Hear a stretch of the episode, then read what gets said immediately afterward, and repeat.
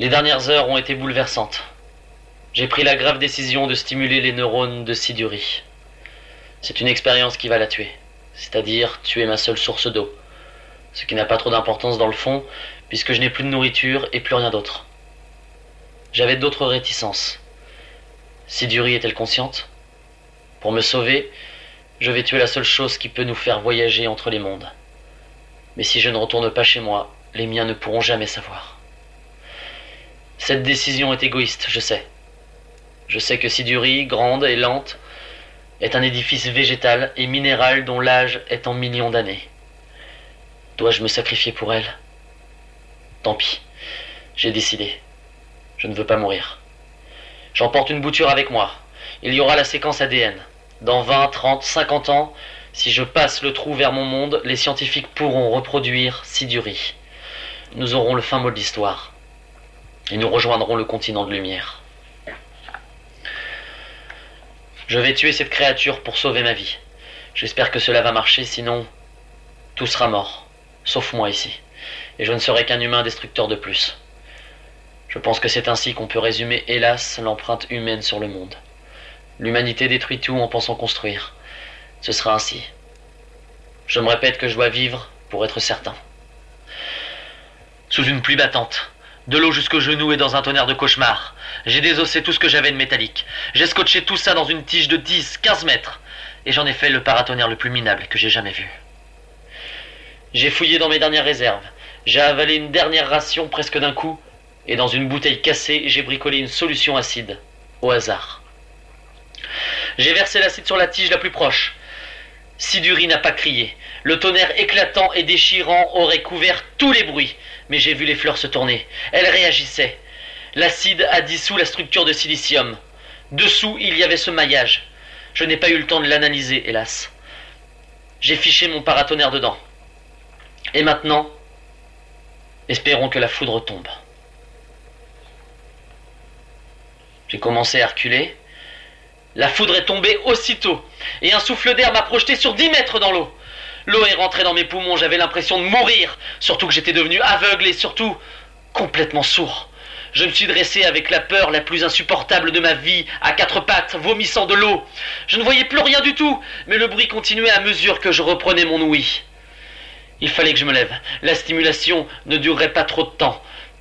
Siduri allait mourir. J'ai avancé à tâtons, la vue me revenait, alors que je suivais le courant de l'eau qui descendait le long du sentier. Je me retourne, une dernière fois. La foudre n'était pas tombée une fois. Elle tombait en permanence sur mon paratonnerre, trois ou quatre fois par seconde, et s'infiltrait dans Siduri qui agitait mollement ses immenses tiges comme une pieuvre mourante. Toute la fureur du ciel et de cet immense océan se focalisait sur la plante immense. Je ne devais pas perdre de temps. Je suis descendu au plus vite, avec un petit sac contenant ce dictaphone, des échantillons, des observations. L'eau courait vite et fort. Je m'agrippais aux falaises schisteuses, mais je glissais vers le bord, une chute de 2000, 3000 mètres vers un océan empoisonné. Les placides tiges étaient agitées de soubresauts sous mon électrochoc. Je suis arrivé à la cathédrale, le lieu souterrain de Racine où se trouvaient les synapses. Elles étaient toutes actives. Elles sont devant moi.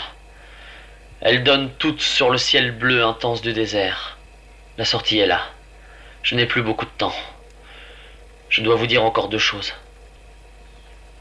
La première, c'est que je n'ai pas le temps d'expliquer comment je le sais, mais l'électrochoc tue la plante, mais accélère profondément ton métabolisme.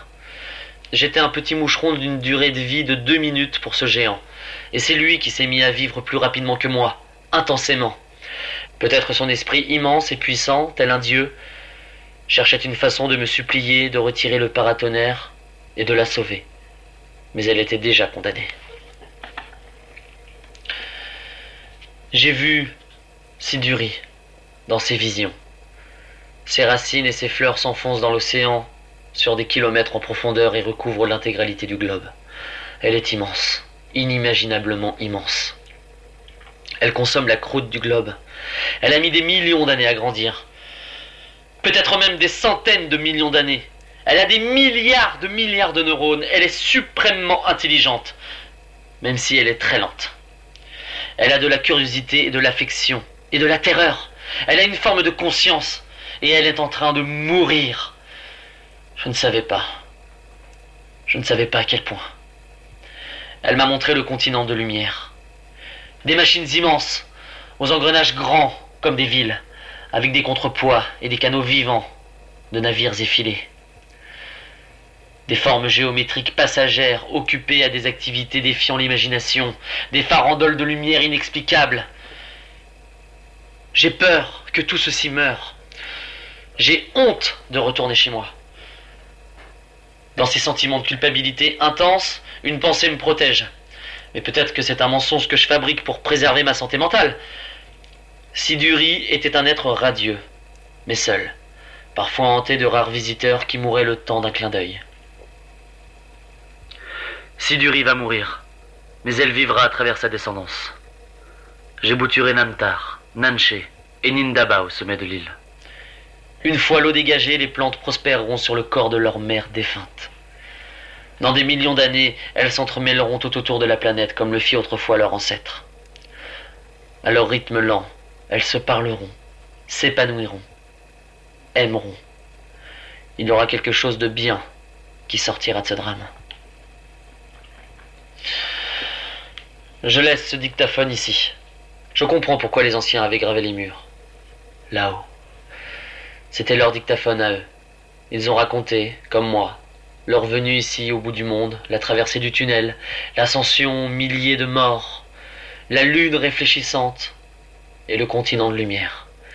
Avec leurs mots et leur interprétation religieuse à une époque où la religion expliquait le monde à la place de la science.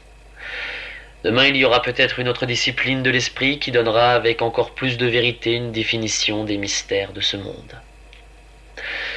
Je laisse ce dictaphone pour vous aider à survivre. Je n'ai pas pu lire les glyphes. Ceux qui viendront ensuite ne pourront peut-être pas comprendre ce qu'il y a ici. Tant mieux. Mon crime ne traversera pas les siècles. Adieu, ma grande plante. J'emporte avec moi Isimud, le dernier d'entre vous. Je lui trouverai un sol schisteux et une serre d'oxygène. Tu meurs, mais tu vivras désormais sur deux mondes. Je suis désolé. Adieu. C'est